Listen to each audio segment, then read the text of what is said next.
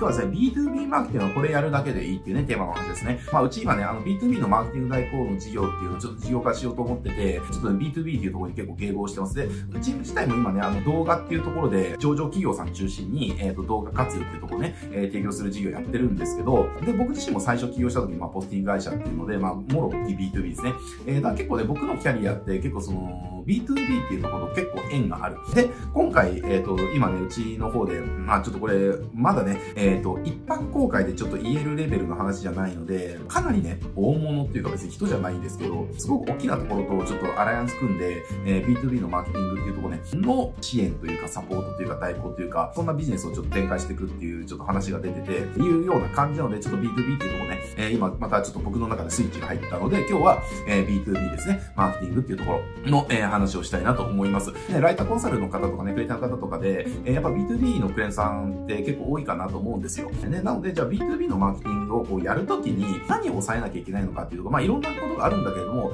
決定的なところですね。決定的なところを、えー、今日は一つね、一番大事なところですね、えー、お伝えしていきたいなと思います。なので、B2B のクライアントさんやろうと思ったときに、じゃあ何が問題なのか、何が課題なのかな、どうすればいいのかなって見たときに、今日伝えることがやってないんであれば、これをまずはやってください。これやるだけで基本的には売り上げ上がります。えっ、ー、と、問い合わせ増えます。えー、商談数増えますってね、制約率増えますってとこありますんで、ぜひやってもらいたいなと思います。えっ、ー、とね、これじゃあまあ結論から言うと何かっていうと、ベネフィット言えっていう話ですね。ベネフィットって何なのか、まあそれは僕のチャンネル見てくれてる方だったらもう説明したのがわかると思うんですけど、え得られる結果のことですね。え例えばですけれども、うんと、なあ、ちょっと手元にないな、何も。じゃあ、ベネフィット。えっ、ー、と、じゃあ、例えば特徴と、えっ、ー、と、ね、ベネフィットっていうのがあって、うん、そうだな。まあ特徴っていうのはその商品が持ってる特徴ですよね。だから例えばじゃあ今、まあ僕は MacBook が僕の目の前に今ありますけれども、じゃあ Mac ね、パソコンの、じゃあ特徴って何かって言ったら、えー、じゃあ例えばじゃあその画像が綺麗だとかね、軽いとか、じゃあ例えば軽いっていう特徴があったとしましょう。で、軽いっていうのはただの特徴なんですよ。だからじゃあ、それをベネフィットに変換するとどうなるかっていう話で、ね、じゃあ軽くて、ね、じゃあスタイリッシュでってね、Mac もスタイリッシュじゃないですか。だから、えー、なんかこう、いけてる感じになれますよ、みたいなね。えー、なんかこう、かっこいい自分を演出できるとか、っていうベネフィットが言えると思うんですね。まあ、これはそう Windows と比較したときに、まあ、MacBook ってやっぱりその洗練されてますからね、そうデザインが。やっぱかっこいいですよね、持ってて。Windows よりも Mac 持ってる方がなんかかっこいいんで、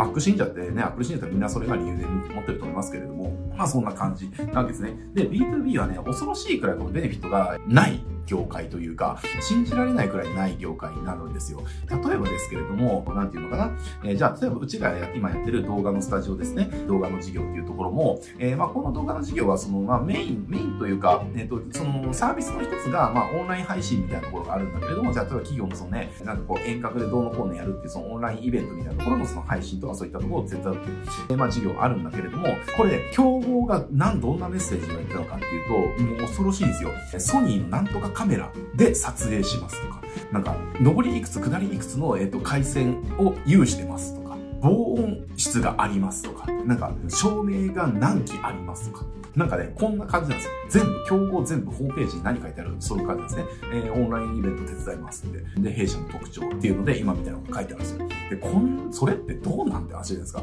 じゃあ、例えば、ソニーのカメラがどうのこうの、ね、ソニーのカメラこういうのを入れてますとか言った時に、じゃあ、依頼する側からしたら、でってなるわけですね。でってなるわけですよ。で、それでって何かっていうと、だから何っていうね、話なんですよね。え、じゃあソニーのカメラだから何なの？じゃあそれは、じゃあ、じゃあね、iPhone じゃダメなのとかね、えー、まあカメラ全然詳しくないからわかんないけど、じゃあ、どこそこの、じゃあ、何じゃダメなの？箇所がないじゃダメなのか、箇所とカメラにいるのかわかんないけど、えー、じゃあ投資も何かダメなのか、なんかまああるわけじゃないですか。ちょっとカメラの作ってる目がわかんないんであれですけど、えー、あるわけですよね。だから、その、ソニーのカメラがありますっていうことじゃ何の意味がなくて、だからソニーのカメラだから何がね、相手にその届けられるのか、相手は何を得られるのかっていうことを言うのがベネフィットのことなわけですよ。じゃあそこに対して、じゃあうちが何をやったのかっていうと、ね、ソニーのカメラがありますっていうのではなくて、例えば、えー、 Zoom画質ではない、こういう画質でオンラインイベントができますっていうのを絵で見せるんですよね。で、それじゃあ、 Zoom画質と、じゃあその高画質を比べたときに、当然ね、上場企業とかだともう見た、見栄えめっちゃ気にするんで、上場企業の人たちって、まあ当然ですよね。まあブランディングがあるんで、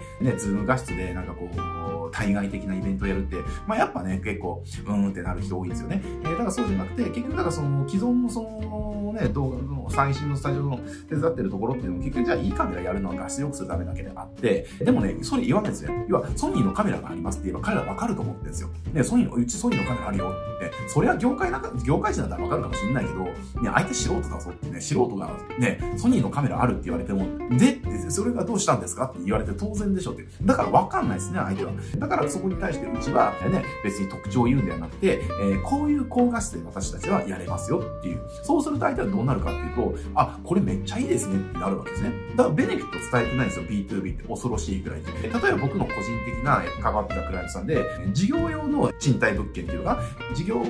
者に貸し出す、まあ、テナントのその賃貸物件専門の不動産屋さんがいたんですよね。で、そこのね、どうすれば増えるかな相談されて、僕ね、リサーチしてね、もうこれやったら増えますよって言って、で、それやるだけでね、3割ぐらい増えたんですよ。で、何やったのかっていうと、もう恐ろしいんですよね。例えばそこはね、えっ、ー、と、ちょっと、地域はちょっと言えないんですけど、仮にじゃあ湘南としましょう。僕は湘南に住んでるんで、仮に湘南としましょう。えー、じゃあ、えっ、ー、と、湘南地区の、えっ、と、事業用不動産ならお任せください、みたいなね。書いてあるんですよね。大抵それしか書いてないんですよ。恐ろしいでしょっていう。でっていう話で。だから、じゃあそれで、じゃあ、湘南地域の何ならお任せくださいって、じゃあどういうふうにすればベネフィットとして言えるのかっていうと、え僕はこうしたんですよね。要は、えその人はもう湘南っていうところに、えまあ、湘南のある地区が生まれと育ちで、もうそこから一歩も出てなくて、えっ、ー、と、もう、おぎゃーって生まれた瞬間、時から、えっ、ー、と、その時、まあ、当時、えっと、40いくつかな ?40 中盤ぐらいかな、えー、だったので、まあ、45年間ぐらいそこにずっと住んでるんですよね。だから、そこがベネフィットでしょっていう。つまり、えっ、とね、生まれも育ちも何々。で、45年間ここにずっといるんで、もうどこにどんな物件があるのかで、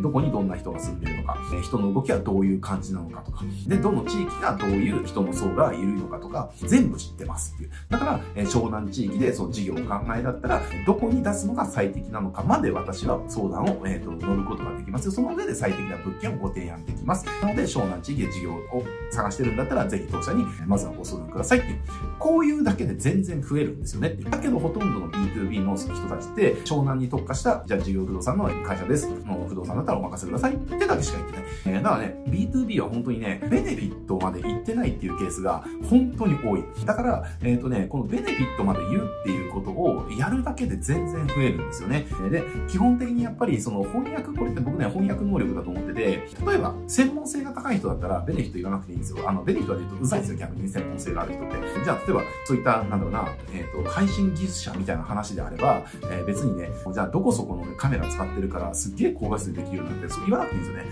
うちのカメラ、そう、ソニーの、じゃあ、えっ、ー、と、Z、ZH、えっ、と、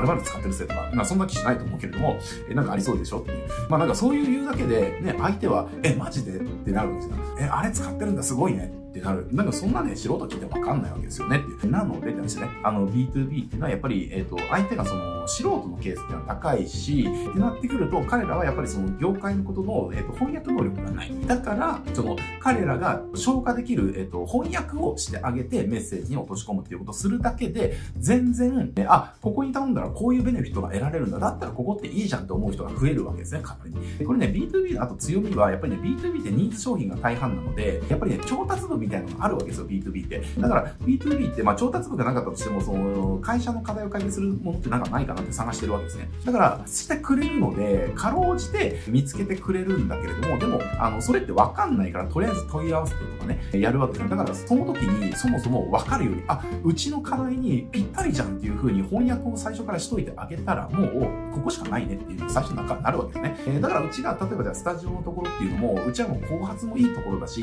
技術力で言えばね、全然後発が勝てないわけですね。だけれども、今うちのスタジオっていうのは、例えばクライアントさんに、じゃあ日産自動車さんがいたりだとか、ね、DN さんがいたりだとか、まあ、そういった会社さんがクライアントにいるわけですよね。えー、そういった会社さんが、じゃあなんでクライアントになってるのかっていうと、翻訳をしたからなんですよね。えー、だから本当に B2B のマーケティングやるんであれば、この翻訳をしてる彼らが、エンド、エンド、エンドのユーザーさんが理解できる言語に、えー、と翻訳してあげる。つまりそれはベネフィットにちゃんと翻訳してあげましょうっていうね。これやるだけで全然、えっ、ー、と、問い合わせ増えたりだとか、え、商談化率増えたりだとか、えー、制約率増えますんで、ぜひね、これあの B2B のクライアントさんがいる方っていうのは、なんか難しいことをやるんではなくて、基本に忠実なところ、えっ、ー、と、ベネフィットをちゃんと、つまり翻訳をするっていうところ、徹底するだけでも全然結果変わってきますんで、意識してもらえたらいいんじゃないかなと思います。はい、じゃあね、今日はこれで終わってきますけれども、こちらね、マーケティングのこうした話たくさんしてますんで、えー、今日内容役に立ったよっていう方はね、ぜひチャンネル登録、高評価よろしくお願いします。はい、じゃあ今日これで終わります。ありがとうございます。